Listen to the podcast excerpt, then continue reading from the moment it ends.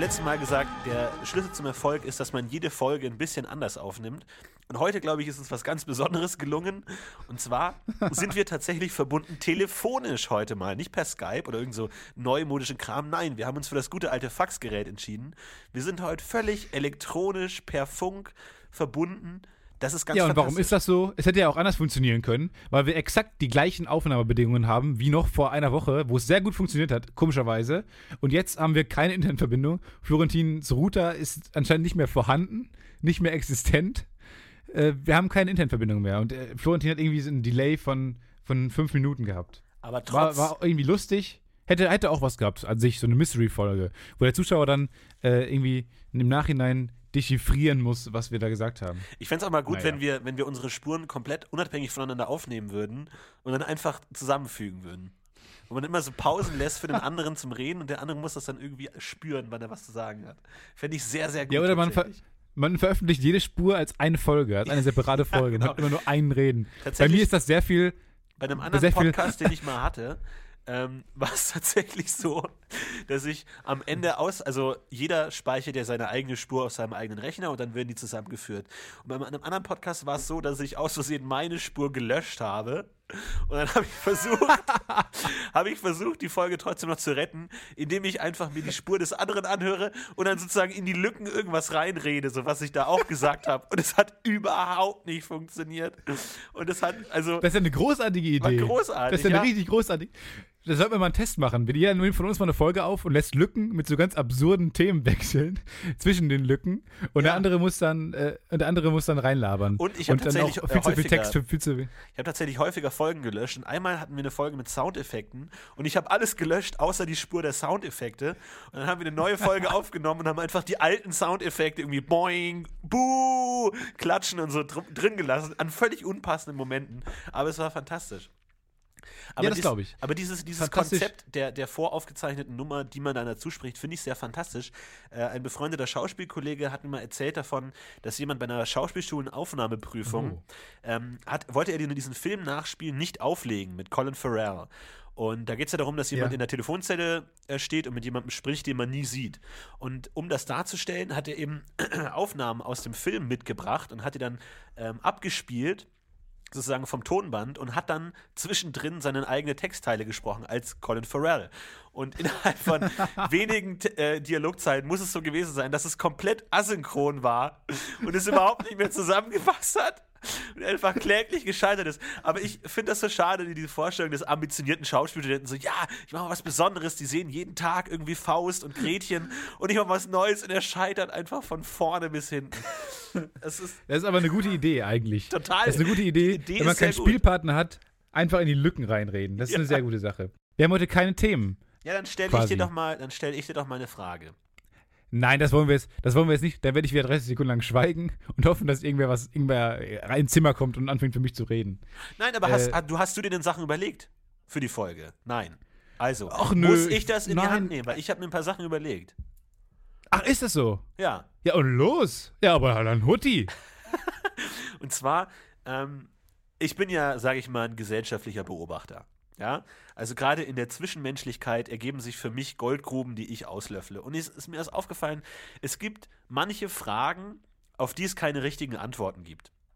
Also gewisse Dinge, die man gefragt wird, auf die man nicht richtig antworten kann.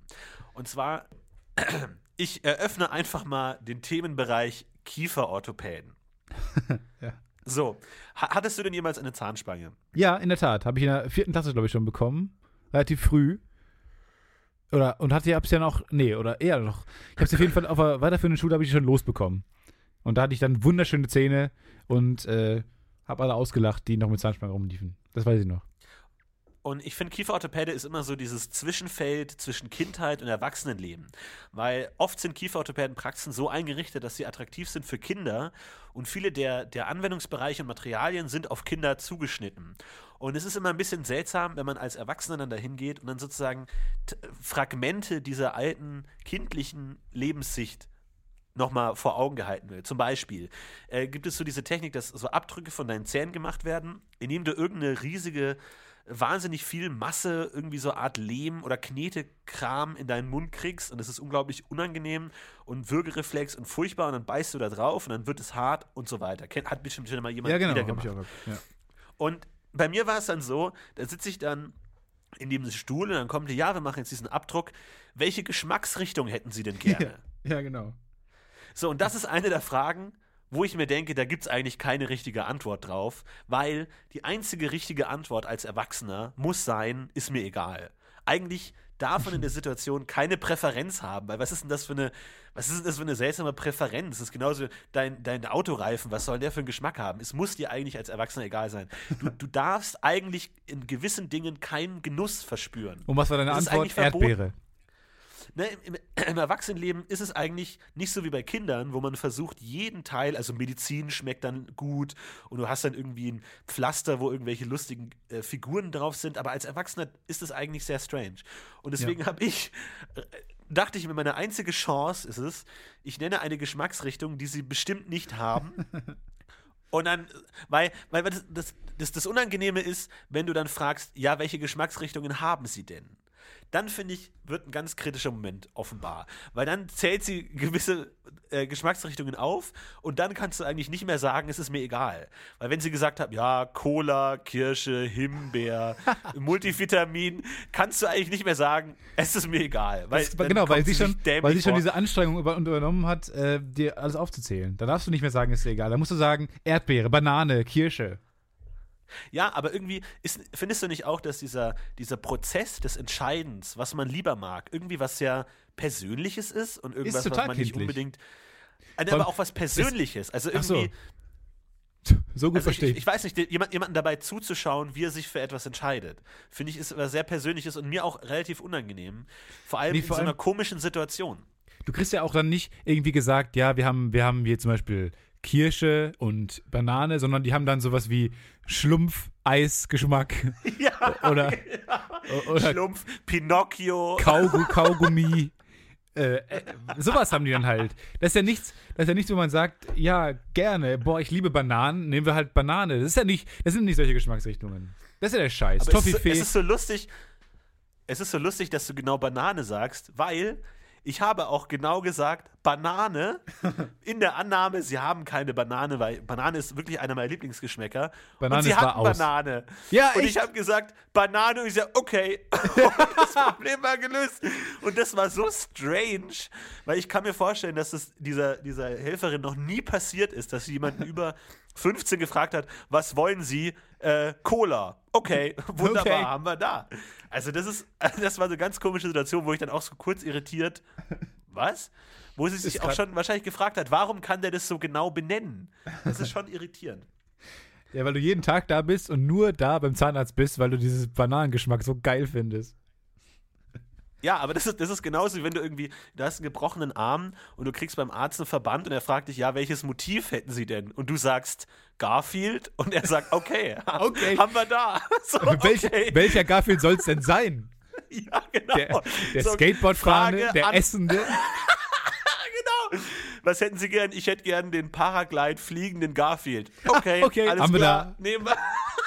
Gerade frisch reingekommen. Gute Wahl. Aber Das- die, die, die besten Gelegenheiten sind, wenn man, wenn man Gags macht, aber sie komplett überhaupt nicht funktionieren, weil sie tatsächlich zu nah an der Realität sind. So, dass man das ganz Spezielles sagt, aber es stimmt dann tatsächlich.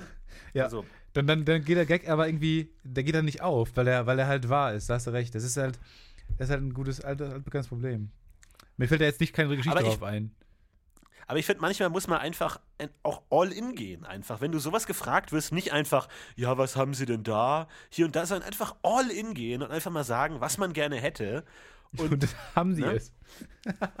Vielleicht haben die es denn einfach. Aber dieses, das ist immer dasselbe. Irgendwie, da war ich auch bei diesem Burgerladen und dann hieß es, ja, welches Brot hätten Sie denn gerne? Und da musst du doch sagen, ja, was haben Sie denn für Brot hier? Keine Ahnung. Ich habe hab mir noch nie Gedanken über Burgerbrot gemacht, keine Ahnung. Aber da einfach mal sagen, welches Brot hätten Sie denn gern? Roggen. Okay. Okay. Bam. Einfach in your face. Deswegen war ich bei auch damals Garfield. Okay, Garfield. Immer, ja, immer wenn ich bei McDonalds bin, ich auch, freue ich mich immer so sehr, wenn ich, äh, wenn die mir keine Fragen stellen, mehr stellen muss. Wenn du einfach sagen kannst, wenn, wenn sie fragt, welche Soße darf es denn sein, und du sagst süß-sauer und du weißt, dass sie es haben und das beschleunigt den Prozess und du freust dich, dass du, Genau. du lachst dann, die Leute, die hinter dir stehen, lachst du dann so selbstgefällig an, weil du denkst, ja, ich, hab, ich weiß genau, was es hier gibt und ihr seid auch gleich dran. So nach dem Motto. Oder du nimmst es sogar vorweg. Ja, genau. Bevor sie die Frage Also du stellt. sagst Chicken, süß-sauer. Chicken McNuggets mit süß-sauer. Da gab es ja früher in den 90ern mal die McDonalds-Werbung, ähm, wo sozusagen zwei Jugendliche bei McDonalds waren und die Bedienung hat immer mehr Fragen gestellt, so zum Mitnehmen mit Mayo oder Ketchup. Und dann haben die Jugendlichen sich zur Auf Aufgabe gemacht, die Bestellung so zu formulieren, dass keine Frage offen bleibt. Und das war so die Werbung, ne? So, wir kümmern uns um all ihre Angelegenheiten. Das Ja, war eine genau. richtig geile Werbung, weil das so eins zu eins das ist, was man tatsächlich erlebt bei McDonalds. Das ist nicht so, ja, wir sind die Besten der Welt und wir haben das beste Essen der Welt, sondern sie greifen etwas aus dem Alltag aus, was der Kunde tatsächlich erlebt und woran der Kunde sich tatsächlich erinnert. Und das Die ist eine super Werbung. McDonalds ist doch so. Sehr McDonalds hat auch relativ früh versucht oder relativ früh verstanden, gute Werbung zu machen. Das ist mir damals schon mal aufgefallen. Das waren immer lustige Werbungen, die haben sich von den anderen unterschieden, die waren irgendwie, die waren aus dem Leben, wie du sagst, auch äh, realistisch und nicht irgendwie so ein, so ein wir sind die beste Marke des, dieser Branche, Scheiß, wie bei alle anderen. Das hat mir immer sehr gut gefallen. Und es kommt nichts. Guck mal, von Florentin, Ja. von Florentin Will kommt nichts. Doch, ich musste gerade, ich habe gerade nachgedacht, ob, ob mir irgendwelche Burger King Werbungen einfallen. Aber ich habe auch schon lange, also ich habe schon lange keine Fernsehwerbung mehr angeschaut, muss ich ganz ehrlich sagen. Ich auch nicht. weiß ich es nicht. Naja, anderes Thema. Ich habe noch eine Anekdote, wenn, wenn du jetzt nichts hast, aber jetzt hau du erstmal was raus. Nee, ich wollte nur sagen, ich war ja in Berlin. Wollte ich dir noch erzählen. ja, das habe ich schon verstanden, aber was ist denn da passiert? Ja, mein Gott, wir waren zwei Tage da, wir waren im Musical. Musical, da passiert nichts, außer dass Leute da sind, die dir auf den Sack gehen und die Sekt trinken. Und sonst war da jetzt nicht so viel. Wir waren ja auch nur zwei Tage da. Es war ein In Geschenk. welchem Musical warst du denn? Hinterm Horizont. Udo Lindenberg Musical. Es war, es war viel, es wurde gelacht, es wurde getanzt, viel geweint wurde auch, weil es ja auch hier um dieses, es ging um dieses Ost Auf der Ost-West-Ding. Bühne oder im Parkett? Ja, Hauptsächlich von mir wurde viel geweint und viel getanzt. Okay. Auch äh, auf dem Parkett. Es war ja, nee, es war, es war ja, ging ja um diese Ost-West-Geschichte und Teilung und war ja direkt am Potsdamer Platz. Das war in der Tat ganz cool. Das ist halt genau da stattfand, wo es halt spielt auch. Das ist halt nicht so schlecht. Aber ist halt, halt Musical. Gut. Muss man irgendwie auch Liebhaber sein. Ich glaube, ich war noch nie in einem Musical tatsächlich. Ich Noch glaube, ich war einmal mit meinem Gesch Ich glaube, ich war, wir waren einmal mit unserer Geschichtsklasse in der Schule in einem Musical. Was Das war für so ein denn? Geschichtsmusical. Ich weiß Oh nicht mehr Gott. genau, aber da ging es irgendwie dann um Das Nazis. Da wurde so die ganze, aber da wurde so ein gewisser, eine gewisse Zeitepoche als Musical dargestellt. Und als Kind sitzt du da drin und denkst, ja, okay, jetzt pass mal auf, Leute. Ich finde Geschichte extrem langweilig und ich finde Musicals extrem langweilig. Was erwartet ihr euch von dieser Geschichte hier? Minus, mal und Minus, ergibt Plus. Ja, genau. Nein, tut es nicht. Das, ist, das mag in der Mathematik manchmal richtig sein, aber im Leben nie. Es stimmt nie. Was haben die, haben die denn über Epochen gesungen oder was? Biedermeier Ja, das- ist die beste Zeit. Und der, das, das weiß ich noch, weil ich meine, der vor dem Lehrer ist ja schon eine gewisse Respektsperson und man möchte auch vor dem Lehrer eigentlich gut dastehen. Und auch wenn es einem nicht gefällt, man tut ja vor dem Lehrer schon so, als wäre man da jetzt total interessiert und ist ja auch unhöflich dann, wenn der Lehrer. Aber bei uns war es dann so, da war dann Pause und wir sind gegangen so, boah, ganz schön lang, bin ich eigentlich ganz froh, dass es vorbei ist. Wie vorbei? Das ist nur die Pause. Und dann uns wirklich alles aus den Gesichtern gefallen, so, was? Also da konnte man nichts mehr verbergen. Da Wir war nur noch so ein, wie Ja. bitte? Ja, wir hatten auch mal so ein Theaterstück, wo wir von der Schule waren, wo wir immer äh, waren, das war so eine englische Theatergruppe, die ist mal von Schule zu Schule gereist und dann musste man da halt äh, hin, das war eine Pflichtveranstaltung, immer musste auch noch Geld bezahlen für und äh, irgendwann so, äh, bei, als die äh, Schulklassen dann in dieses pubertierende, sehr pubertierende, hochpubertierende Zeitalter kamen, da äh, fing sie dann an, dass es ganz schnell so nach zehn Minuten das Stück gekippt ist und irgendwann so die, die Schüler angefangen haben, so eine Eigeninitiative zu ergreifen, irgendwelche, irgendwelche Auftritte von einer bestimmten Rolle zu bejubeln. Und es wurde so sehr ironisch direkt immer. Und das hat mir auch, aber so sehr, dass mir dann auch schon mal ein bisschen leid tat, weil das dann so sehr ironisch halt aufgenommen wurde von den Leuten. Und die Lehrer, die, die völlig, völlig verzweifelt durch die Reihe gegangen sind und die Handys aufgesammelt haben und so. Ist auch ein Scheißjob. Ja, das, eigentlich. das finde ich tatsächlich auch zu, also zu viel. Und das, das gab es bei mir tatsächlich nie in der Schule, dass sowas wirklich ganz komplett Nee? sabotiert wurde. Doch, bei uns total. Die, die Leute sind ausgerastet. Theater, Theater ist halt nichts mehr. Und da hatten wir, wir mussten ja auch, äh, musstet ihr auch Iphigenie auf Taurus lesen? Ja, Das war bei uns so ein Ding, äh, wo wir dann zum Theaterstück gegangen sind und dann, das war wirklich, das war wirklich schlimm. Das, ist- das ist ganz schnell ganz laut geworden und so. Und die Leute haben das nicht gefeiert. Gut ist auch kann jetzt nicht so noch ein tolles Moment- Stück. Ich kann mich noch an einen Moment erinnern, als ich eine Klausur, ich hatte ja Deutsch-LK, Klausur auch. geschrieben habe über Iphigenia auf Tauris und ich bin wütend geworden, dass da so viele Frauen mitspielen. Weil, wenn du diesen Aufsatz schreibst und du beschreibst eine Beziehung zwischen zwei Frauen, musst du ständig immer wieder den Namen sagen, weil du kannst nicht sagen, ja, aber sie steht ihr für, aber sie steht ihr für. Oh du musst immer die Namen und ich weiß auch, wie ich, wie ich wütend war und so kurz auf den Tisch gehauen habe, weil mich das so genervt hat, dass ich immer wieder die ganzen Namen ausschreibe. Iphigenie und diese andere lange Name und ich, ah, so fuck, seid Männer, verdammt nochmal. War auch- eine komische Phase. Habt ihr auch die Buddenbrooks gelesen eigentlich? Och Weil da- Gott, ey. Die, hab- sind, ja nicht ich nur, die sind ja nicht nur alle von einem Geschlecht, sondern die sind haben auch noch den gleichen Namen teilweise. Da muss Thomas Mann damals, Furchtbar. hat er vorgelesen, äh, vorgesessen vor seinem Manuskript wahrscheinlich, und hat sich, dem sind einfach keine Namen mehr eingefallen. Er hat, er hat die längste Geschichte der Welt gefühlt geschrieben, aber ihm sind die Namen irgendwann ausgegangen. Also an Kreativität scheitert es dem Mann ja offensichtlich nicht, aber er hat einfach, einfach keine Namen mehr gehabt. Ja, vor allem stell dir mal vor, du liest das Buch irgendjemandem vor und der andere wieder, ja, we- welcher Buddenbrooks? Und dann sagte Buddenbrooks und plötzlich kam Buddenbrooks durch die Tür und sagte, habt ihr schon gehört, dass Buddenbrooks tot ist? Und alle so, wer, wer jetzt genau? Was? Also nur so, Moment, ganz kurz, bevor wir trauern. Leute, ganz kurz nochmal, wer liegt im Sarg? Können wir das nochmal ganz kurz? So. Wer lebt Hand Ganz hoch? kurz, ganz kurz Okay. durchzählen, ganz kurz durchzählen, dann wissen wir vielleicht, wer es erwischt hat. Aber Ja. ich glaube, das war damals sogar in den Adelsfamilien tatsächlich ein Problem, dass sich die Leute zu ähnlich waren und man dann Stories erzählt hat von irgendwelchen Leuten und am Ende so muss man sagen, ja, coole Story, aber ich habe jetzt echt keine Ahnung, um wen es geht. war bestimmt gut. Und du hast mir, du hast mir gestern die Story auch schon erzählt und vorgestern so sorry, ich dachte, du wärst jemand anders, tut mir leid. Ich meine, ich will nicht ins Rassistische abdriften um Nee. das mal ganz kurz zu sagen. Aber wie ist es denn in asiatischen Ländern? Da müssen solche Probleme ja eigentlich vorherrschen. Ich fand auch, hast du damals auch immer Detektiv Conan geguckt? Das ist so eine, so eine Ja, Kinderserie, die natürlich. ich total gefeiert Ja, habe. ich habe mich geliebt, ja. die, Detective die ich mir auch ja. immer noch gerne angucke bei YouTube, wenn man so nostalgische Momente hatte, hat. Dann gucke ich mir Ich die habe da sogar an. Manga gelesen. Echt? Nee, das, das fand Ja. war mir creepy. Solche Leute waren mir ein bisschen creepy, die es gemacht haben. Die wurden bei uns Aber auch nicht, nicht viele. Also ich habe nicht viele, nur, nur ein paar. Manga-Leser wurden bei uns ausgegrenzt und in den Spind gekettet. Sogar. Ja. Und du meinst, da gab es auch mal Verwirrung, oder wie das die alle Ja, sind? nee, da, da ging es mir jetzt im Nachhinein, geht's mir auch, wenn ich jetzt noch gucke, geht es mir so, dass ich äh, die Namen mir nicht behalten kann, einfach weil die zu, die klingen halt zu anders. Und das klingen auch alle Das irgendwie stimmt, ja. ähnlich. Und das ist mega schwierig als Kind auch schon, dann anscheinend äh, die ganzen Namen nicht zu behalten. Und es sind ja teilweise nicht so einfache Kriminalfälle, ne? Die du dann wirklich, wo du dann davor sitzt und denkst, wow, es hat ihn getroffen. Moment, das war jetzt, wer, wer war das jetzt nochmal? Aber naja. Ja, aber das geht mir tatsächlich oft so, auch bei so, bei neueren Science-Fiction-Filmen, irgendwie Guardians of the Galaxy oder Hobbit oder so. Gut, das ist nicht- kein Science-Fiction, aber so wahnsinnig viele Figuren, wo man auch einfach sagt so, oh nein, er war's. Oh, okay, ist das jetzt gut oder Das schlecht? ganze Kino schreckt auf und man guckt sich nur so hilfesuchend um. Hä? Wie? Verstehe. Ja. Und nee, aber das haben die ja beim Hobbit ganz lustig gemacht. Also J.R.R. Tolkien hat ja einfach die ganzen Zwerge so, so mega Oh Gott, wie furchtbar. benannt. Ja. Gimli, ja, Fimli, allem, Schimli. Ja, ja, wir haben ja alle ähnliche Namen. Es mag realistisch sein, Tolkien, aber es wäre schon cool, wenn die irgendwie Klaus, Ralf und Peter hießen, damit man da zumindest. Oder, oder Zwerg 1, Zwerg 2 und Zwerg 3. Das wäre noch viel einfacher. Wäre halt ein Ja, bisschen lame zu lesen. absolut, es, ich meine, es gibt ja die Legende von Bruce Lee. Und zwar, dass Bruce Lee niemals gestorben ist, sondern nur in den Untergrund abgetaucht ist und da als Undercover-Cop arbeitet. Ja.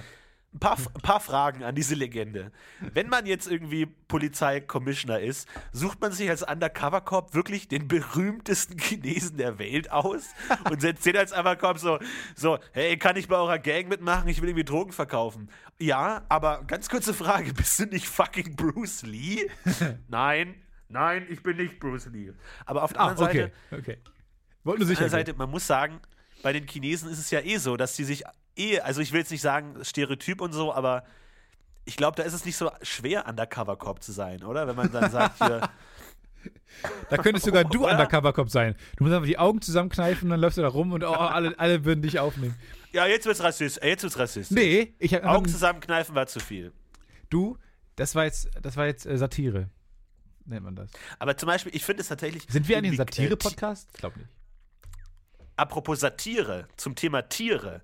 Bei Tieren ist es ja, glaube ich, relativ einfach. So bei Katzen oder so, die haben ja alle eine verschiedene Fellfarbe. Die sehen ja sehr unterschiedlich aus. Da kann man sagen, ah, hier, cool, du bist die rote und du bist schwarze, passt. Ja, aber, Aber auf den ersten die Blick, ja naja, auf den ersten aus. Blick, äh, wenn die gleiche Art, sieht das schon mal sehr ähnlich aus. Wenn die gleiche Fellfarbe ungefähr gleich ist, dann auf den ersten Blick würdest du die ja nicht auseinanderhalten können. Ja, oder so Regenwürmer oder so. Da muss man echt sagen, Ja. ey, sorry. Regenwürmer aber zieht euch super mal undercover, einen Leute. Hut auf oder irgendwie so einen Hut oder irgendwie einen Schal. Ich habe echt keine Ahnung, wer ihr seid. Ich feiere mit euch Weihnachten, aber seid ihr meine Familie? Ja oder nein? Ich weiß es nicht. Oder so ein Regenwurm mit so einem Trenchcoat, den würde würd ich auch erstmal für voll nehmen. Würde ich erstmal sagen, ja, okay, du bist ein Regenwurm wie alle anderen. Ich liebe mal. ja die, die, die Serie Bojack Horseman. Ähm, und da gab es tatsächlich eine Folge, wo eine Figur eingeführt wurde, die aus drei Kindern besteht, die aufeinander stehen und einen langen Trenchcoat haben. Und das ist so lustig, weil dieses Bild kennt man ja aus vielen Serien, Ja, ja. aber den einfach als komplett normale Figur zu handhaben, der einfach normal mit den anderen agiert, ist schon echt lustig. Also kann ich jedem nur ans Herz legen. Bojack Horseman. Ich hätte jetzt noch eine andere knalle Anekdote, wenn du jetzt nicht sagst Veto, Nö, wenn mach du noch ein ruhig. paar rassistische Hasstiraden von, von dann lassen möchtest. Du, ich wollte nur weiterführen, was du angefangen hast. Ich bin nur auf den Zug Ich sag mal so, Den du gefahren bist. mein, mein Computer ist sehr dreckig. Ja, also ich, ich mache an meinem Re Rechner sehr viel. Ich esse daran und spucke darauf und alles hier und da und verschiedene Körperflüssigkeiten fließen in seiner Nähe. Und das führt dazu, dass der Bildschirm auf relativ auf relativ dreckig ist. Ja. Und jetzt ist es so, dass es dann halt so manchmal so verschiedene Flecken auf dem Bildschirm gibt, ähm, die man dann entfernt. Und jetzt fallen einem die aber nicht immer direkt auf, weil man schaut ja nicht immer an die ähnlichen Stellen auf seinem Bildschirm. Und jetzt ist es oft so, dass wenn man sich ein Video anschaut von Menschen, ähm, dann schaut man ja meistens direkt auf die Gesichter. Und dann fällt einem auf, dass auf dem Bildschirm, wo gerade das Gesicht zu sehen ist, ein Fleck ist. Und dann wische ich den Fleck so ab. Das habe ich genau, Das das, gleiche habe ich auch. Genau das gleiche Ja, aber auch. das Problem ist, Und dann- das Problem ist sieht aus, manchmal, als würde man die streicheln, sieht das nämlich aus. ja, genau, sagt- genau, das wollte ich. Das ist so mega witzig. Und ich habe ich hab übrigens. Au, scheiße, das ist gerade falsch umgefallen. Das habe ich genau. Das habe ich auch. Und dann habe ich nämlich, ähm, ich habe äh, an meinem PC was geschnitten. Und zwar, äh, wir haben auch zusammen fürs Neo-Magazin, haben wir ja was, was gedreht, ne? Weißt du vielleicht. Will ich jetzt nicht zu viel verraten, wird alles noch veröffentlicht und so. Und das habe ich geschnitten. Und dann äh, habe ich das irgendwem gezeigt und habe dann äh, dem, dem halt die Reaktion abwarten wollen, ob es lustig ist und so. Und dann habe ich, dann habe ich auf, dann kam plötzlich ein Still von dir, weil ich habe irgendwie angehalten, die Szene, und dann warst du halt zu sehen und da war halt so ein, genau ein Fleck, so eine Fussel, so eine kleine schwarze Fussel war genau auf deiner Nase oder so. Und dann habe ich die halt weggemacht. Weil man das ja gerade sieht, weil der Rest ist ja dunkel meistens und Hautfarbe ist halt hell. Dann machst du es weg und dann neben mir sitzt dann ein Kollege, den du auch kennst, der sagt dann wieder, äh, mal, warum hast du gerade deinen Flo hat nie gestreichelt? Und das war mir noch richtig, richtig unangenehm, aber es ist halt Ja, so. aber das passiert mir wirklich auch oft und man macht das so ganz instinktiv, sodass man gar nicht merkt, wenn andere Leute dabei Ja. sind. Und auch gerade irgendwie dann bei, bei irgendwie Kindern oder so ist es so creepy, wenn man dann so und auch so ein bisschen hin und her rubbelt, so den Fleck nicht gleich abkriegt und der Betrachter sich einfach nur denken muss, sag mal, was ist denn gerade hier los? Was, was beobachte ich hier gerade? so unangenehm. Das ist mir schon unangenehm, wenn ich alleine bin. Ja, man, man denkt dann immer dran und man denkt sich dann, manchmal denke ich mir echt bewusst, okay, ich warte, bis der nächste Schnitt kommt und mach dann den Fleck weg, weil ich kann jetzt einfach nicht dieser Frau ins Gesicht fassen, weil das so strange aussieht. Das ist echt gut. Das ist mir auch schon aufgefallen. Aber ich habe ich hab das jetzt. Aber- das, das stimmt, das ist mir aber gar nicht so bewusst geworden. Das ist nämlich, das, das unterscheidet uns, weil du machst dir Dinge bewusst. Das ist, glaube ich, der Trick. Und wenn ich jetzt zum Beispiel Pages offen habe, ist ja auch viel weiß. Da ist der ganze Bildschirm noch nicht weiß, aber da würde ich jetzt nicht, habe ich nicht den Drang, irgendwie so Flecken wegzumachen. Aber wenn ich ein Gesicht sehe, hat man es irgendwie. Ja, wenn du, wenn du bei Texteverarbeitung hast du keinen konkreten Fokus, auf den Nee, du dich genau. konzentrierst. Genau, genau. Du bist eher generell konzentriert, aber wenn man ein Video anschaut, schaut man halt direkt an Gesichter und das ist einfach so, so strange. das ist echt creepy. Vor allem, das, das kann man auch niemandem erklären. Man kann doch nicht sagen, ja, da war gerade ein Fleck, weil das klingt einfach wie die schlechteste Entschuldigung aller Zeiten. Aber es ist wirklich so, euer Ehren, das war jetzt, ich wollte nicht dem Kind. ah. Aber ich meine, zum Glück ist, sind's ja, ist es ja das Gesicht, ne? Ich kann mir andere Körperteile, ich kann mir andere Körperteile vorstellen, die noch unangenehmer wären, wo man seinen Fokus drauf richtet. aber da sieht man den sagt, Fleck oh, dann nicht. ich Da sieht man meistens den Fleck dann nicht. naja, wenn du sagst Hautfarbe, sieht man gut. Gut, oh. anderes Thema. Oh, ja, ja, ja. Ui, du. Ui, ja, ja, ja. Tut mir leid, das war zu viel. Das war zu viel. Nee, was ich, was ich mir heute, also ich war, ich war heute in Berlin, ne? Ich werde auch nicht müde, das zu erzählen. Und ähm, wie gesagt, den ersten Tag waren wir da und dann ähm, sind, haben wir diese Sightseeing-Busse gesehen, die dich ja auch als Berliner, dich müssen die ja unfassbar abfacken. Die sind ja überall. Überall sind Busse, die haben sogar eine eigene Spur. Busse haben in Berlin so eine eigene Busspur. Und da fahren auch dann so, so richtige Raudis, die fahren dann da auch drauf und fahren dann rechts, links vorbei an den Leuten. Und ähm, den ersten Tag haben die mich ultra abgefuckt, am zweiten Tag bin ich dann mit so einem Ding gefahren. Und äh, das war, das war ganz schön, ganz schön seltsam, diese, diese Busse, weil du hast ja immer, du hast ja dann im Ohr, hörst du dann ja wo wir gerade sind und sehen Sie jetzt zu der rechten Seite haben Sie den Gendarmenplatz, zu Ihrer linken Seite haben Sie den Dom und so.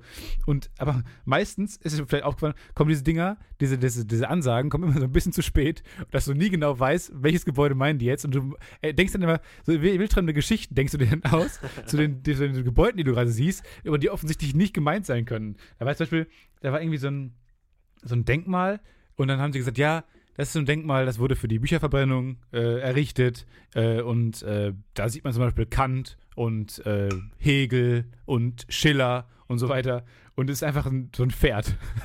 und dann in meinem, und in meinem, und in meinem dummen. sind einfach so eine Häuser und in meinem dummen Gehirn habe ich mir dann so gedacht, hä, wo auf dem Pferd ist jetzt genau Kant? Wo ist da und wo ist genau Hegel eigentlich? Und, und ich habe mir das wirklich so zusammengereimt und dachte mir, wow, dieses Pferd, da wo das Pferd stand, da war offensichtlich die Bücherverbrennung damals.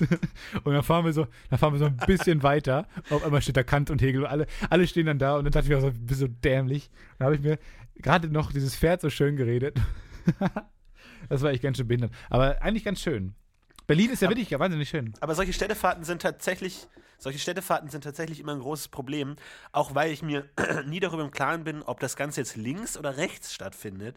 Und vor allem, man orientiert sich ja dann auch so ein bisschen am Rest der Gruppe, weil man will ja nicht in die falsche Richtung schauen und man will aber auch nicht desinteressiert wirken, weil man muss ja, man will sich am kulturellen Treiben der Stadt beteiligen. Und wenn dann alle nach links gucken und man selber auch nach links guckt und denkt, naja, aber eigentlich, der Reichstag ist eigentlich schon rechts irgendwie. Und dann muss man aber trotzdem nach links gucken, weil man will nicht als einziger. Also, das ist immer so ein soziales, soziales äh, Hin und Her, was wirklich kompliziert ist. Vor allem, was sehr schlimm ist, wenn man solche Touren macht für Städte, die man gut kennt, die man, also, wo man auch gewohnt hat, wie München zum Beispiel, haben wir mal aus Spaß so eine Städtetour gemacht. Idee. Und das Bild, was Ausländern von seiner eigenen Stadt, also seiner gut bekannten Stadt macht, ist echt teilweise echt creepy. Und was sie dann erzählen, irgendwie da und da gäbe es die ganz besonderen äh, Spezialitäten und Schmankerl und man war da einfach schon und weiß, dass es irgendwie Glühwein aus dem Tetrapack ist und dass es überhaupt nichts Besonderes ist. Und dann wird immer so ganz furchtbare Musik eingespielt, so hier ist echte Blasmusik und dann ist das irgendwie so halb Elektropop, halb Blasmusik, so ganz schrecklich. Und man sitzt, es ist echt wirklich furchtbar. Ja. Aber es ist mal schön zu sehen, welch, welches Bild andere Leute von, von der Stadt haben, das man als Einwohner gar nicht hat. Und eigentlich ist es ein schöneres Bild, weil man da ist viel mehr Magie und so, ja, und es gibt da ganz besondere Traditionen ja. und so, und du nimmst es gar nicht als solches wahr. Aber ich finde, ich habe Berlin als eine sehr, sehr, sehr, sehr schöne Stadt wahrgenommen, wo sehr viele Leute sehr nett sind eigentlich. Weil, weil es, es wirkt irgendwie so, das sind ja alles so, also gerade diese Busse, die man da macht, da kommt man halt nur an so krass geschichtsträchtigen Orten vorbei. Und äh, irgendwie wirken die Leute auch dann da in dieser Stadt nicht so, als würden die da wirklich wohnen und als würde ihnen das gehören, sondern als würden die mehr so sich das von der Geschichte quasi leihen. Weißt du, wie ich meine? Dieses, das, Aha, das dachte ich mir verstehe. heute. Als ich, als ich das, als ich Kant gesehen habe, dachte ich mir, komm, du musst Stefan, du brauchst jetzt auch irgendwas. Du brauchst irgendwas, was zu sagen, wo alle sagen, das ist ein, ein Tietze-Zitat. Ja, brauchst irgendeinen reißreichen Gedanken, verdammt Komm jetzt. Und kam mir die Idee, die Berliner haben sich die Stadt von der Geschichte geliehen. Das wirkte wirklich so. Wow. Kannst du das bitte twittern? Nee, das möchte ich nicht. Jetzt das möchte ich nicht. Ich habe heute, ich hab heute Mit Hashtag riesen Berlin. Doch, ich, nein, aber ich finde, es ist oh. einer der schönsten Gedanken, die so ein, du je hattest. Und ich will, heute dass du den ich gar nichts mehr. Ich habe so Scheiße gebaut heute. Ich habe so richtige Scheiße gebaut. Es war, also heute, ich habe ich in der Unigruppe, bist du auch bestimmt. Ach nee, du bist ja nicht mehr am Studieren. Aber ich bin am Studieren und dann ist man halt in verschiedenen Facebook-Gruppen und WhatsApp-Gruppen und dann ähm, ist mir da einer aufgefallen, der hat, schreibt schon seit ein paar Tagen, macht er so, so richtige, so ausländerfeindliche Memes, postet der. Weißt du? So, da ist ja. so ein, dann so ein Boot, wo Flüchtlinge drauf sind und ich zitiere, da steht drunter, äh, schade, wo ist der weiße Hai, wenn man ihn braucht? Und man sieht halt ein Boot, wo Flüchtlinge drauf sind, so ein Schlauchboot. Und das ist wirklich, das ist echt scheiße. Und da weiß man auch nicht, wie man reagieren soll, oder? Wie, wie würdest du da reagieren? Ja. Was hättest du gemacht an meiner Stelle? Hättest du darauf reagiert? Oder bist, ist ein Florentin Will dann so besonnen und lehnt sich zurück und denkt, macht mal. Naja, also wenn ich die Person kenne und weiß, dass es ein Gag ist, dann würde ich da schreiben LOL und dann hat sich die Sache erledigt. Aber wenn ich weiß, der meint das ernst, dann würde ich sagen, äh, Willst ja, du was sagen? Weil das ist nämlich die Frage, vor der ich heute stand. Ja, ich habe ich hab tatsächlich auch heute, ich habe tatsächlich auch heute relativ lang mit einem Verschwörungstheoretiker äh, diskutiert, was immer sehr, sehr sinnvoll ist, immer mit den Leuten diskutieren, denn auf Argumente und Logik stehen die, Ja. das ist ihr Brot und Butter darauf, das ist Ja, genau denk ihr Ding. Und es ist, es ist, führt zu nichts, aber ich finde, man muss da auch die Stimme erheben und einfach zumindest, ohne ihn zu überzeugen, klar machen, man findet das nicht gut, weil oft wird da einfach das Schweigen der Mehrheit als, als Bestätigung angesehen und das darf Das dachte ich eigentlich nämlich auch. Die Stimme erheben, aber ich dachte mir auch, dass eine Diskussion nichts bringt, weil man offensichtlich so verschiedene Meinungen hat, dass man, dass man wahrscheinlich nicht zusammenkommt. Wahrscheinlich nicht. Dann habe ich, Ja, nee, überhaupt nicht. Man muss, ja, man muss ja nicht zusammenkommen, man muss einfach nur sagen, hier, dieser Post beweist, dass du ein ausländerfeindliches Arschloch bist. So, Ja, reicht ja, genau. schon. Einfach es mal einzuordnen und einfach mal klar zu sagen, hier, was hast du eigentlich gerade gesagt? Ähm, das reicht ja oft schon, den Leuten einfach nur Ich zu hab dann- vermitteln, was sie da eigentlich dann gerade gesagt haben, ohne dagegen zu halten. ja, ich habe nämlich dann einen Tweet äh, losgelassen, was ein bisschen dumm war. Ich habe dann so impulsiv geschrieben, ja, äh, irgendder aus der Unigruppe postet äh, ausländerfeindliche Memes. Äh, Pegida macht mal was Dummes. So, dann habe ich eine schlagfertige Antwort. So nach dem Motto habe ich was geschrieben. War jetzt auch nicht so super lustig, war eher so eine, so eine impulsive Entscheidung, das zu machen.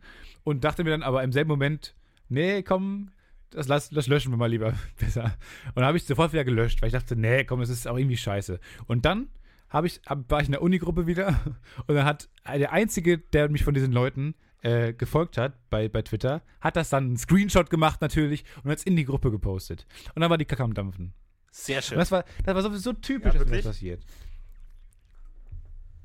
Ja, bist doch gar nicht schlecht, weil es ist Nee, genau. Ist Meinung. ich stehe auch, ich stehe auch Wie- weiterhin wie- dahinter. Da kam dann die Reaktion. Ich stehe auch weiterhin dahinter. Nö, der hat es nicht verstanden. ich habe die, ich hab die Reaktion war, was ist Pegida? Fertig, Case closed, würde ich sagen. Soll ich das wirklich tun? Nein, heute- mal ganz kurz, warte mal, ganz kurz. Wir haben ja in der letzten Nee. Folge groß angeteasert, mein Abi-Stufentreffen.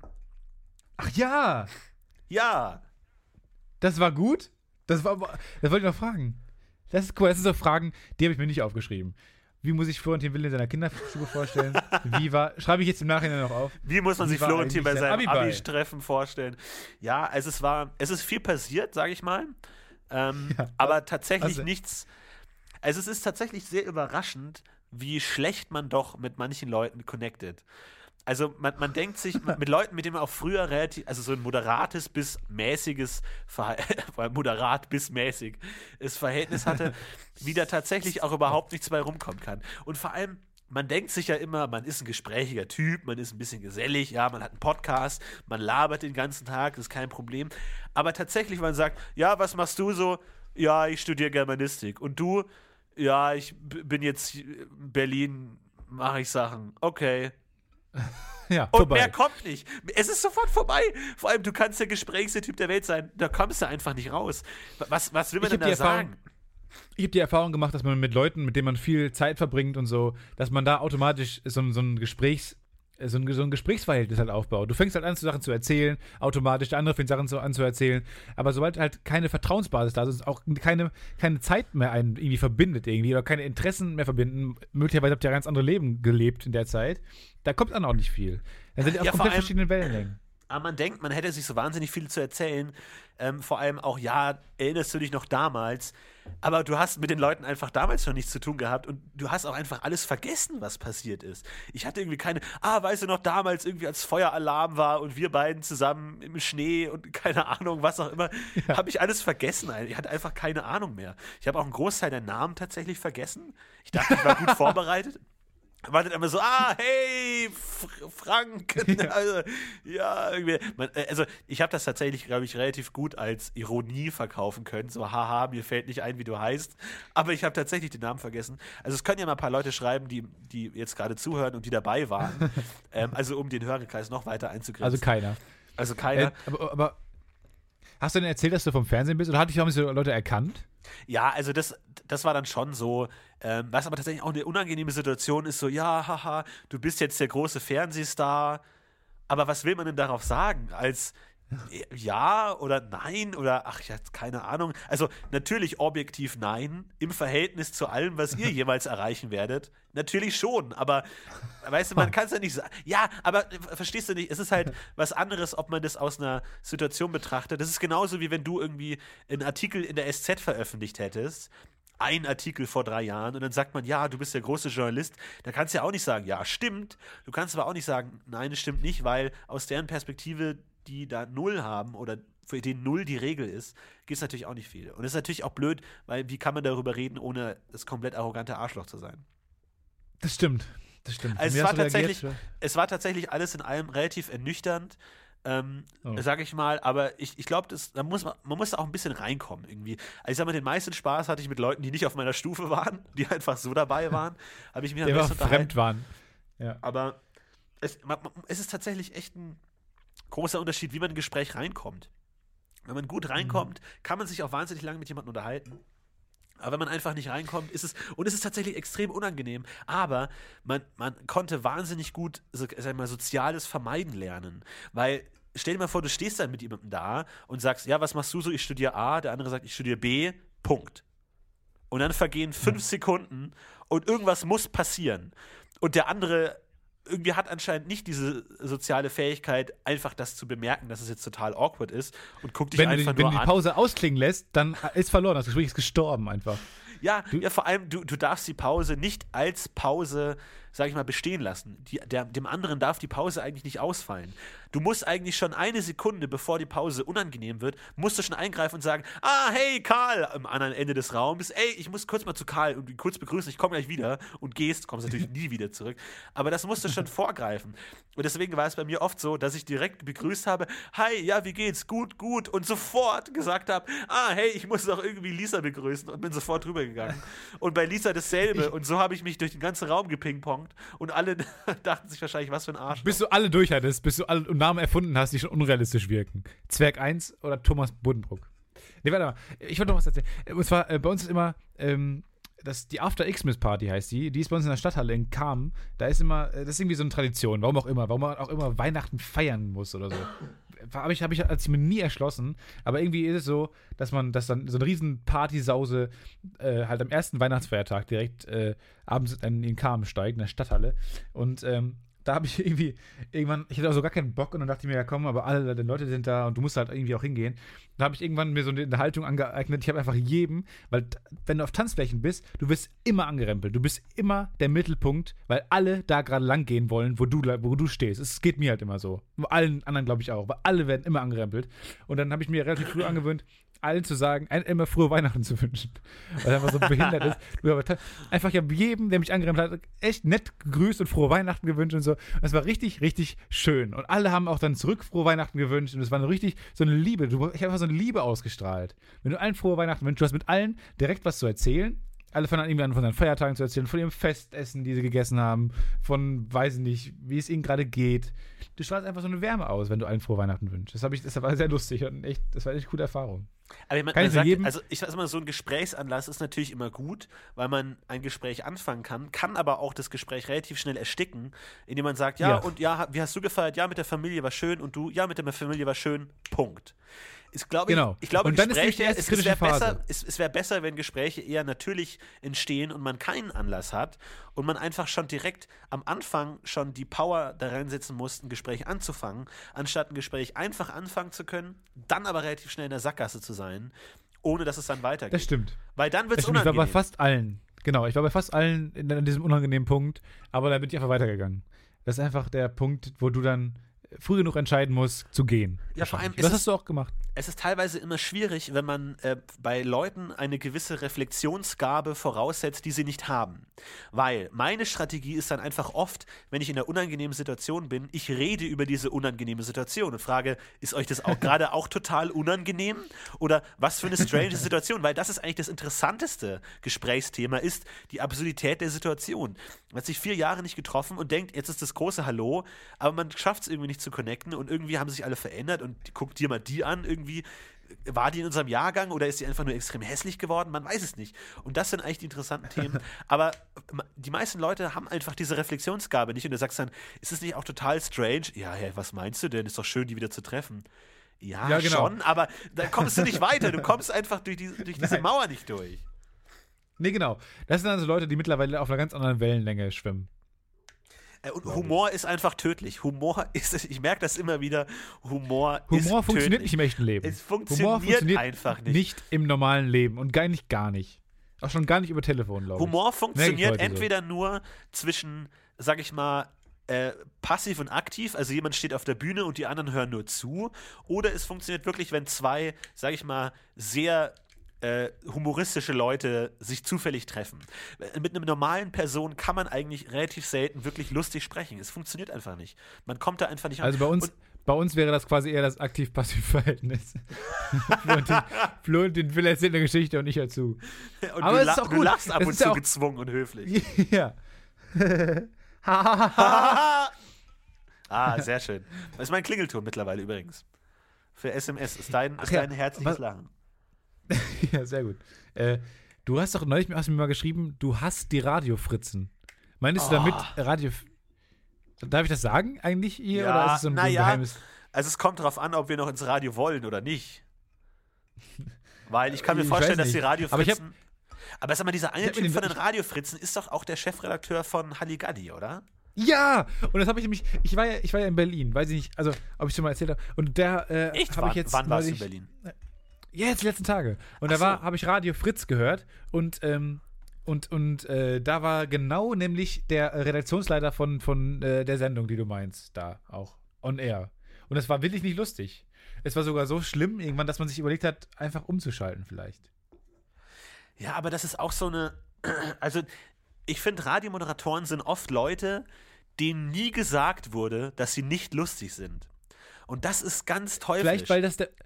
Ja, vielleicht, weil die Strukturen dazu einfach sind. Weil man einfach durchgewunken. Mit Abitur, komm, vors Mikro, hier, nimm einfach.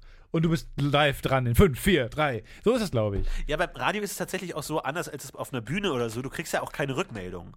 Und du kriegst ja auch relativ selten über Ja, Kommentare doch, mittlerweile glaube ich schon. über E-Mails bekommen. Doch, glaube ich, mittlerweile. Meinst Twitter du, denen wird so. gesagt, du bist nicht lustig? Twitter und E-Mail und so. Also ich habe bei der, bei der Zeitung damals die krasse Erfahrung gemacht, dass Leute wegen allem Scheiß schreiben. Also auch gerade wenn man, wenn man, wenn man, äh, glaube ich, moderiert auch, sich gerade in die Öffentlichkeit begibt, ist, glaube ich, die, die, die Resonanz enorm. Doch, doch, glaube ich schon. Die kriegen gesagt, die sind nicht lustig. Aber die nehmen das vielleicht ironisch wahr oder so. Weiß ich nicht. Aber es war wirklich schlimm. Also verstehe ich schon. Da wollen wir nicht unbedingt hin. Ja. Ja. Ich habe gerade bei Facebook die Radiofritzen eingegeben und Facebook in seiner allwissenden Weisheit führt mich auf die persönliche Page von Diego Andrés Amorocho Suarez. Einfach direkt Autocomplete. Nein, danke. Ich habe tatsächlich Suarez. letztens, ist es eigentlich creepy, wenn man Leuten, mit denen man nicht befreundet ist, auf Facebook was schreibt?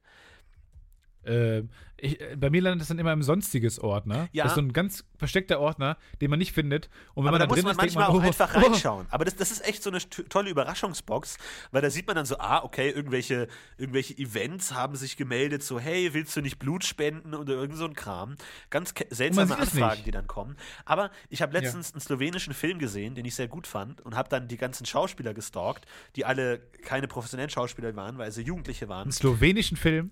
Ja, und äh, habe dann auch einige Schauspieler gefunden und habe dann die Schauspieler auch tatsächlich auf Facebook gefunden, in ihrem privaten Profil. Und habe dann äh, einer Schauspielerin geschrieben, hey, ich fand dich sehr gut in dem Film. Und dachte mir aber, das ist auch sau creepy irgendwie. Ich habe gleichzeitig noch ihr, ich habe gleichzeitig noch einen Fleck weg, auf ihrem Gesicht weggemacht irgendwie. Und in dem Moment habe ich mich sehr, sehr komisch gefühlt und dachte mir, aber andererseits, weißt du, gerade wenn du so ein junger Schauspieler bist, ist es doch total cool, aus einem anderen Land eine Message zu bekommen, so, hey, coole Arbeit, fand ich total cool in dem Film. Ja. Ist, glaube ich, eine gute Geste, aber ähm, ist, glaube ich, sozial nicht akzeptiert. Weil, Aber das ist also tatsächlich, so- das ist tatsächlich Ja. Buchmaterial, glaube ich. Also was man in diesem Other, bei mir heißt Other, ähm, Ding alles, alles äh, findet, was da für Sachen kommen. Also, Das da, also das sind so die, die so der Abschaum von Facebook eigentlich, so der, der außerhalb der Stadtmauer äh, strandet, so wo man dann über die Mauer gucken muss und ach, was wollt ihr eigentlich? Aber man muss aktiv erst da krass. hingucken. Ja. Das ist ganz komisch. Ich habe ich hab ja mal an so einer Fernsehsendung teilgenommen, die ich jetzt nicht äh, irgendwie näher darauf eingehen will. Aber ähm, da habe ich erst relativ spät danach, so ein paar Monate danach, äh, gemerkt, dass ich unfassbar viele Nachrichten bekommen habe. Also für, für die Verhältnisse. Also es kam ja irgendwie nichts danach. Außer halt irgendwie so tausend Nachrichten, die in diesem sonstiges Ordner waren. Und die sind alle gruselig. Jede einzelne Nachricht ist richtig gruselig. Und das sind so ganz komische Leute, so ganz verkommene Gesichter, die einen da angucken. Ja, vor allem, es, es lässt einen auch mal wieder merken, ja. dass es auf Facebook auch einfach Abgründe gibt und einfach ganze Personenkreise und Netzwerke, mit denen man einfach nichts zu tun hat die einfach ganz strange Sachen liken und ganz, einen ganz komischen Umgangston haben, auch sprachlich, wenn man sich dann mal die, die Profile anschaut. Aber war das für dich auch ein Faktor, Facebook weniger zu benutzen? Äh, ja. Ich habe vor allem jetzt Twitter für mich entdeckt. Twitter ist halt so ein Ding, wo man auch, äh, wo man auch nicht denkt, dass man sofort verstanden hat. Man will das irgendwie, das ist ein System, das ist so eine eigene Welt irgendwie, in die man reinkommen will, aber irgendwie dann auch wieder nicht. Und dann merkt man aber auch, dass da auch komische Leute sind. Weil du triffst überall komische Leute. Und bei, bei, Twitter ist es nämlich genauso. Da hast du nämlich auch, da ist halt kein sonstiges Ordner, sondern ist halt irgendwie ein Hashtag, unter dem so creepy Leute schreiben. Du, ich weiß nicht mehr, ob wir über Twitter reden sollten. Ich finde, jetzt ist es Zeit für deine Joyce-Geschichte. Ah, ich weiß, also warum ich die Joyce-Geschichte ganz ans Ende setzen möchte, ist, ich möchte nicht, dass Joyce sie hört. Ähm, weil da kann ich dich, da kann ich dich also beschwichtigen. Es, es, geht, es geht um Joyce, Joyce Ilk, ein YouTube-Star, eine ehemalige Schauspielerin oder Amateurschauspielerin oder was auch immer, die auf YouTube großen Erfolg hat und die beim Neo-Magazin zu Gast war. So, und da habe ich sie getroffen. So. Und. Und wie war das? Ähm, ich sag mal so, ich habe jetzt gerade, was, was weibliche Menschen angeht, nicht die allergrößten Erfolgsgeschichten zu verzeichnen. Deswegen ist sowas für mich immer sehr interessant, weil äh, ich da mit einem gewissen Wagemut rangehen muss und auch einer gewissen Risikofreudigkeit. Und äh, sag ich mal, äh, Joyce Ilk als Person ist ja, sag ich mal, sehr, ähm, sehr toll. So, und ähm, jetzt vor allem das Ganze wird auch noch unterstrichen. Ich weiß nicht, ob du ihr, ob du sie auf äh, YouTube verfolgst, aber sie hat so ein Video hochgeladen, äh, wo sie sich so bei so einer Aktion äh, Nackt gegen Pelz äh, beteiligt hat, wo dann, auch, Nein. Wo dann auch so wirklich so ein ganz furchtbares Video von der Pelz-Produktion, also was wirklich grauenvoll ist, dieses Video, wo, du kennst ja diese Videos, wo dann Tiere unglaublich äh, furchtbar gefoltert werden und bla bla und denen geht's wahnsinnig schlecht und so. Und das hat sie gepostet und das hat alles nochmal viel schlimmer gemacht, weil ich habe, sag ich mal, also und, und, vor allem, das führt ja irgendwie auch alles zusammen, diese Anekdote, weil auch immer dieses Humor ist eigentlich tödlich, ähm, ganz, ganz gut ver, ver, verdeutlicht, weil ich sag mal, ich bin natürlich ein toller Typ, aber ich habe oft das Gefühl, dass ich aus, aus dem Blick einer Frau jetzt auf den ersten Blick nicht so wahnsinnig viel zu bieten habe, um das jetzt mal so auszudrücken. Deswegen versuche ich diesem. Ach, na ja. Na, also, Frauen na, stehen ja, auf Locken. Na, ja, gut. Frauen stehen auf Locken. Aber deswegen versuche ich diesem Defizit immer zuvorzukommen mit einer guten Prise Humor.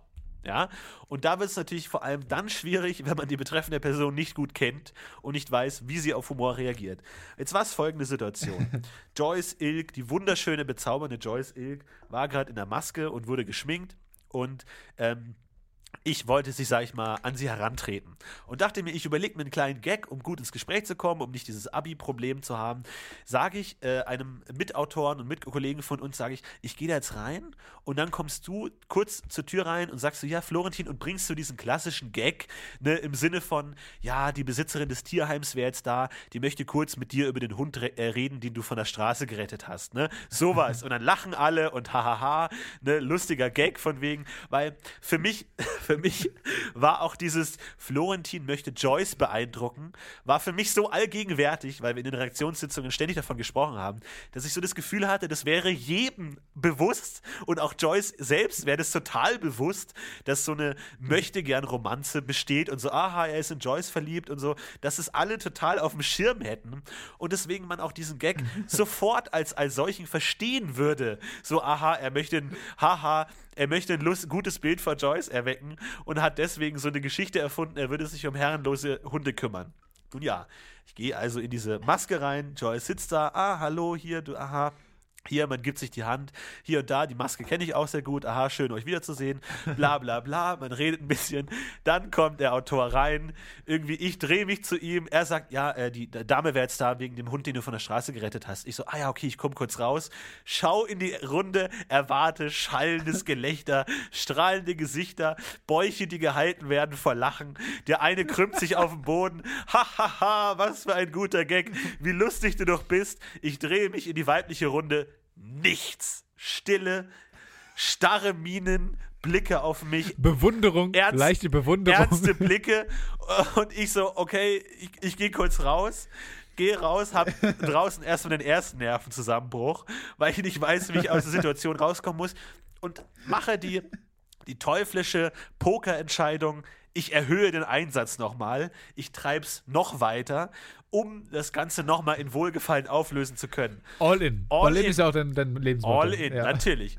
Das heißt, ich öffne wieder die Tür zur Maske, gehe rein, drehe mich nochmal zum Gang raus um und sage, ja, tun Sie ihm das auf die Pfote, dann sollte das wieder in Ordnung sein. Für mich mittlerweile ein offensichtlicher Hinweis, dass ich komplette Scheiße erzähle. Denn warum sollte ich, der Vollidiot, Florentin Will, über den sich alle lustig machen, der auch in der Öffentlichkeit das absolute Idioten-Image hat, warum sollte ich wissen, wie man mit einem kranken Hund umgeht? Und warum sollte ich solche Tipps verteilen? Auch dann, ich drehe mich wieder in die Runde, denke, jetzt kommt mein heroischer Eintritt in den Raum. Ich trete ein, die Damen liegen mir zu Füßen, beklatschen meinen Triumph. Ich drehe mich wieder in die Runde und wieder nichts. Null. Auch, auch, sie führen auch kein Gespräch. Sie sind auch nicht abgelenkt. Sie haben das in vollem Die ersten Ummaß. fangen schon an zu applaudieren oder so. sie haben das auch im vollen Ummaß mitbekommen. Und ich sag mal, ja. Ich möchte mich jetzt nicht allzu sehr in meiner Genialität sonnen, aber ich glaube, dass wenn ich gewisse Dinge, die nicht stimmt, rüberbringen möchte, mir das auch zu einem gewissen Authentizitätsgrad gelingt. Und deswegen haben die das einfach ja. komplett geglaubt. Alle. Auch die Maske, der ich hier die Teil und auch Hauptschuld gebe, weil diese Person kennt mich schon relativ lange und weiß, dass ich eigentlich den ganzen Tag nur Scheiße erzähle. Und dass ich selbst sie überzeugen konnte, irritiert mich bis heute. Aber anscheinend ist es mir gelungen. Und dann stehe ich da, weiß nicht, was ich sagen soll. Joyce bemerkt diese, diese Stille und fragt: Ach, und du kümmerst dich um Hunde oder wie? Und tut das und ich weiß nicht, schaut euch mal, wenn ihr Joyce nicht kennt, schaut euch mal ein Bild von Joyce im Internet an und stellt euch vor, wie, wie, dieses, wie dieses zarte Geschöpf auf dem Sofa sitzt und von unten einen anschaut, mit großen, wunderschönen, zu Tränen gerührten Augen und dich ernsthaft fragt, du kümmerst dich um Tiere? Und ich meine, was soll ich denn sagen, außer, ja, naja, gut, das ist jetzt keine große Sache. Ist mir auch ein bisschen unangenehm, dass das jetzt hier so, naja, nein, es ist nur eine ganz kleine Sache und so. Und dann, ach so, dann mit dem Tierheim oder so. Und dann musst du natürlich einfach noch weiter All-In gehen. Das ist das Problem an All-In, dass du noch weitergehen musst. Und du sagst, ja, in Berlin, da gibt es einige Straßenhunde und die, die Tierheime sind ja total überfüllt. Ich dachte mir spätestens ab dem Moment, ich komme da nicht mehr raus. Und ich musste einfach irgendwie nur noch durch die Story durchkommen. Und vor allem dann erst dann ist mir eingefallen, dass meine Geschichte sehr viele Lücken hat, dass ich wirklich große Lücken in der Geschichte habe, weil Neo Magazin wird in Köln aufgenommen, ich wohne in Berlin. Und dann sage ich, ja, in Berlin gibt es ja, die, die Tierheime sind ja komplett überfüllt und ich habe da mal einen äh, äh, Straßenhund mal kurzzeitig bei mir aufgenommen und so. Und dann sie, aber in Berlin gibt es Straßenhunde, ja, ja, keine Ahnung, ob das stimmt. Und dann so, aha, und warum ist sie dann in, in Köln? Und erst in dem Moment so, das ist eine verdammt, verdammt gute Good Frage. Point. Und dann ich wirklich mit einem, mit einem Geistesblitz gesegnet, so, ja, ja, nein, ich habe dann den äh, Straßenhund weitervermittelt an, an, eine Besitzerin in Köln, ja. Und die natürlich fünf Minuten vor Aufzeichnung von Neo Magazin in die Redaktionsräume hineinkommt und mit mir über diesen Hund spricht. Völlig klar, obwohl ich in Berlin wohne. Und auf jeden Fall dann auch alles, ja klar. Und ja, äh, Joyce weiter, ja, ich setze mich ja auch persönlich total für Hunde ein. Und ich war ja letztens in Portugal und da gibt es ganz furchtbare äh, so Tötungszentren. Und ich musste einfach lachen bei dem Wort Tötungszentrum, weil ich das, also, ich muss, finde das einfach einen sehr guten Namen. Ja, ich mag auch, also ich stelle mir da einfach eine äh, portugiesische Weltsicht vor, die ja, wir bringen Straßenhunde um, aber anstatt, wie man das in Deutschland vielleicht machen würde, dass eine, vielleicht eine, keine, Ahnung, äh, Wildtierbegrenzungseinrichtung, äh, Behörde zu nennen oder irgendeinen so neutralen Namen, heißt das einfach Tötungszentrum. Knallhart, einfach ohne, ohne Bullshit, ohne bürokratisches Hin und Her. Hier, wir töten Tiere, das ist ein Tötungszentrum. Und unter dem Gesichtspunkt muss ich einfach lachen, weil das einfach so die Bösen, weil es ist wie wenn du einen schlechten Fantasy-Roman schreibst und der Böse heißt irgendwie der, der Leichenschänder von Morsul oder so, wo du denkst, kein Mensch würde sich so nennen. Auf jeden Fall musste ich lachen und dann sie auch wirklich mit todesernster Miene, ja, da gibt es überhaupt nichts zu lachen. Das sind ganz furchtbare Umstände, die da unten herrschen. Und ich so, ja, ja, das kann ich mir schon vorstellen, das ist bestimmt ganz furchtbar. Und ja, ja. Und also das war ganz furchtbar. Und vor allem auch die, die Maske und die Kostümdame, also drei sag ich mal, drei überdurchschnittlich hübsche Frauen sitzen mir gegenüber, schauen mich nickend an und oh, du bist echt ein toller Typ. Und ich kann, ich kann diese Schmeichelung überhaupt nicht wahrnehmen, weil ich wirklich Todesängste habe. Wenn das hier, wenn das jetzt auffliegt, dann stehe ich wirklich wie das größtmöglich denkbare Arschloch da. Nicht nur, aber die sind ja. Nicht nur habe ich Joyce angelogen ja, und wollte im guten Licht stehen. Nein, ich habe diese Lüge auch noch durchgezogen bis zum bitteren Ende. Du kommst sowas von in die Hölle. Aber mal ganz im Ernst, also dann ist Joyce doch jetzt, sagen wir mal, nicht die hellste. Naja, also das ist mir tatsächlich auch erst dann aufgefallen. Ich dachte, äh, weil, weil ich, die macht ja so einigermaßen lustige, also ein bisschen politisch korrekt, einigermaßen lustige Videos auf YouTube und ich denke mir, wer, wer sich, also sag ich mal, in einem, sag ich mal, berufstätig ähnlichem Umfeld mit Humor beschäftigt, gehe ich einfach generell davon aus, dass er ein gewisses Gespür für Komik hat und da einfach auch dahinter steigen kann, was das gerade für eine unangenehme Situation ist. Auf jeden Fall habe ich, hab ich unserem Kollegen, habe ich auch noch, als ich draußen war, gesagt, warte weitere fünf Minuten, komm nochmal rein und sag, ja, die Waisenkinder sind jetzt da und wollen sich für die Spenden bedanken. Und ich denke einfach nur dran und guck auf die Uhr und denke mir, fuck, ey, wenn der jetzt gleich reinkommt und das sagt, ich kann das nicht. Mein wichtiges Szenario, man spendet an Waisenhaus. Und natürlich kommen die Waisenkinder fünf Minuten vor Aufzeichnung an den Arbeitsplatz der betreffenden Person, um sich zu bedanken. Das heißt, ich Tür auf, stürm raus, sag ihm erstmal, komm auf gar keinen Fall nochmal rein. Rein, Komm wieder rein und oh Gott, ey, das war echt. Und vor allem dann noch in dem Raum zu sein mit ihr, war so, ich habe mich so schlecht gefühlt, weil ich dachte mir, ich ja. stehe gerade völlig zu Unrecht in einem sehr guten Licht da, weil auch, auch dieser, dieser instinktive Reflex, das so ein bisschen runterzuspielen, war ja völlig richtig. Zu sagen so, naja, das ist ja nichts Großes und nein, das ist ja völlig richtig. Das passt ja perfekt in dieses Bild des Wohltäters, der, na, ich will gar nicht, dass das jetzt ihr das jetzt wisst. Und nur weil jemand anderes ja, reinkommt und es benennt, muss darüber gesprochen werden. Es, es zeigt einem doch, dass es sehr einfach ist zu lügen, wenn man gar nicht die Absicht hat zu lügen. Ja, absolut. Sehr, wenn man entweder du hast grandios gespielt oder so richtig overperformed, dass es wirklich so overkam, oder es war, sie war einfach nur ein bisschen dämlich und leichtgläubig, was ich ja glaube. Ja, es ist ja, naiv und dämlich. Ich sag mal, wenn, wenn, sie kennt mich ja überhaupt nicht und da ist es natürlich auch schwer, glaube ich, festzustellen, ob jemand lügt beim ersten Zusammentreffen. Klar, also das, das sind für mich allein schon Sätze. Wenn die zu mir jemand sagt, ich kümmere mich am Wochenende um Straßenhunde, da lache ich sofort, ohne überhaupt nachzudenken, wer das gerade ist, weil das für mich so absurd ist. Die Vorstellung, dass das jemand macht und es dann auch noch sagt und jemandem aktiv erzählt, ich kümmere mich und das auch noch vor einer zu beeindruckenden Frau. Also, das ist für mich so offensichtlich Bullshit. Aber gut, nicht, nicht jeder denkt so. Aber das war wirklich extrem unangenehm. Und ich musste es dann tatsächlich auch der, der Maskendame dann gestehen, äh, während Joyce im Raum war, aber sie hat es nicht gehört. Und sie auch aus allen Wolken gefallen, so, was, krass. Und sie meinte an, sie müsste sich auch total das Lachen verkneifen im, im weiteren Verlauf der Aufzeichnung. Aber Joyce weiß es bis heute nicht. Und Joyce, solltest du das jetzt hören über irgendeinen Soundcloud-Byte, den irgendein böswilliger Zuschauer hier rausgeschnitten hat und dir geschickt Mach hat? Mach dir keine Angst, Florian. Es tut mir wirklich leid, es war nur, es war nicht böse gemeint. Ich wollte dich nur durch Humor beeindrucken und habe dich dann durch Wohltätigkeit beeindruckt und möchte dich nun weiter durch Ehrlichkeit beeindrucken. Das sind drei Dinge, die dich unglaublich beeindrucken müssen. Und vielleicht, Joyce, gibst du mir noch eine Chance und dass ich das alles wieder gut mache in einem kühlen Liebe Zuschauer. Bad und, nee, weiß ich nicht. Liebe Zuhörer. War, war, sind Sie auch der Meinung, dass das die beste Geschichte war, die Sie jemals gehört haben? Dann schreiben Sie es in die Kommentare. Wir sind auch schon wieder durch, Florentin. Wir haben eine Minute, eine Stunde gelabert. Ich fühle mich, fühl mich richtig schlecht. Du hast das jetzt diese ganze, ganze, dieses ganze schlechte Gewissen wieder hochgeholt in mir.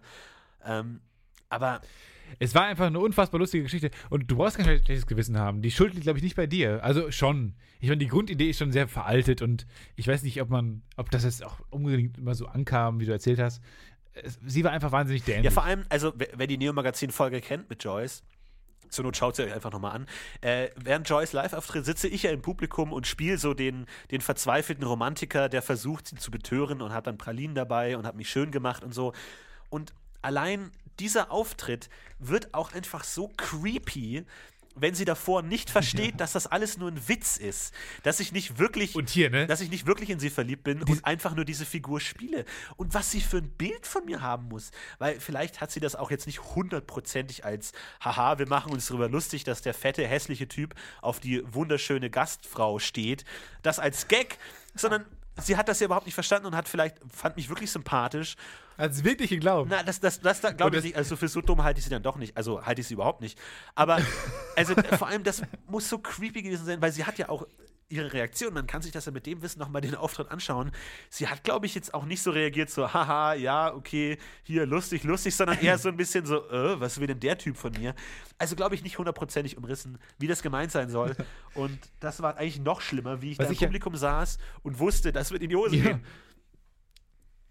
Was ich an diesem Auftritt auch so creepy finde, äh, die meisten Leute sagen ja immer, bei jedem Scheiß regen sich Leute auf und sagen, oh, das ist alles von unserem GEZ-Geld bezahlt, oh, dafür zahle ich nicht gern, dafür zahle ich, will ich gar nicht mehr zahlen. Und die Leute wissen ja nicht, dass du immer montags da bist bei unseren Reaktionskonferenzen, um Input zu liefern, mit deiner Expertise und Rat und Tat zur Seite zu stehen. ja, ja. Und, ähm, und dann kommst du, bleibst du halt nur bis Mittwoch, wird, deine, äh, wird dein Aufenthalt verlängert, wenn du in der Sendung bist. Und du bist quasi nur wegen diesem beschissenen zweimal, es, es waren drei Auftritte geplant, du warst du zweimal zu sehen im Endeffekt im On, mit dem scheiß Luftballon mit der Pralinenpackung. Und du warst zweimal äh, zu sehen und für diese zwei, zwei Zehntelsekunden hast du quasi zwei Tage länger noch übernachtet. Ja, absolut. Was das, denn Gebührenzahler gekostet hat. Und ich habe meinen Zug verpasst. Ich musste dann extra noch mit dem ja, Nachtzug stimmt. nach Hause fahren, weil die Aufzeichnung ein bisschen länger gedauert hat als geplant. Also das war, das war katastrophal. Das ist eine verschwenderische Sendung. Ja, und vor allem, ich bin ja dann gegangen, ich musste dann sofort weg, weil ich meinen Zug äh, wollte und habe mich dann so halb von Joyce verabschiedet und wollte auch da nochmal so einen Gag reißen, ne? So, so eine halbe Entschuldigung, halb Gag. Ich lerne es einfach nicht und wollte dann so sagen, so, ich hoffe, es war okay für dich. So im, im Sinne von, ne, also wenn man irgendwie so einen kleinen Prank äh, startet auf den Gast, danach ja. nochmal zu sagen, so, hey, ich hoffe, das war jetzt nicht unangenehm für dich irgendwie, weil ne, ist ja schon eine unangenehme Situation, wenn jemand dir auch nur im Spiel so irgendwie einen Annäherungsversuch darstellt. So, ich hoffe, es war cool für dich, ich hoffe, es hat dir auch Spaß gemacht und so. Und habe ihr das so, so halb gesagt, so, ja, ich hoffe, es war dir nicht unangenehm. Ich meine, wir, äh, vielleicht können wir, und dann in dem Moment fragt irgendein anderer, hey Joyce, kann ich ein Autogramm von dir haben? Sie dreht sich weg. Ich denke mir, okay, das dauert lange, ich muss einfach weg, gehe und wollte dann noch so eine Halbverabschiedung, Halbumarmung, halb ich gehe jetzt, ne? Ganz unangenehm und ja. sie guckt mich nur so völlig unverständlich an und hä und was und ich gehe direkt und es war so unangenehm. Also dieses Treffen ich habe noch nie mit jemandem. Mich, das verkorkteste Treffen ich ever. Ich habe mich noch nie mit jemandem so schlecht connected wie mit dieser Person und es tut mir echt leid, weil ich, ich glaube, wir hätten uns echt ganz gut verstehen können, aber es ist einfach so, es startet auf dem falschen Fuß, endet auf dem falschen Fuß, es ist einfach von vorne bis hinten furchtbar. Und was diese Frau für ein Bild von mir haben muss, also ich weiß es echt nicht, weil das war echt so strange. Und dann habe ich meinen Zug verpasst. Ich bin nochmal zurückgefahren, dachte, sie ist vielleicht noch backstage unterwegs, wollte mich nochmal entschuldigen und da war sie auch schon weg. Und ich hatte keine Chance, mir alles ins rechte Licht zu rücken jetzt ist vielleicht die Geschichte ganz offenbar und Joyce, falls du das hören solltest, kannst du vielleicht verstehen, dass es nicht so geplant war und es tut mir leid und ich bewundere dich wirklich. Ich finde das, was du auf YouTube machst, wirklich grandios. Ich verfolge dich schon lange und. Ach komm. Ja. So, das war das Podcast. Also ein Lobeshymne müssen wir jetzt nicht hier. Wir müssen keine Crosspromo machen. Glaube ich. Oh, hörst genau. du schon die Musik? Hörst du schon die Outro-Musik? Ja, ich höre schon die Musik. Macht's gut. Ich, wir wünschen einen, einen guten Rutsch. Das ganze Podcast-UFO-Team wünscht einen guten Rutsch. Ja, bis dann. Macht's gut. Tschüss. Tschüss.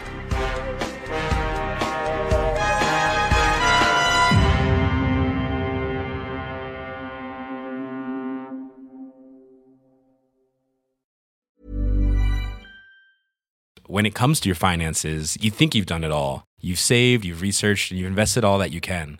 Now it's time to take those investments to the next level by using the brand behind every great investor, Yahoo Finance. As America's number one finance destination, Yahoo Finance has everything you need, whether you're a seasoned trader or just dipping your toes into the market.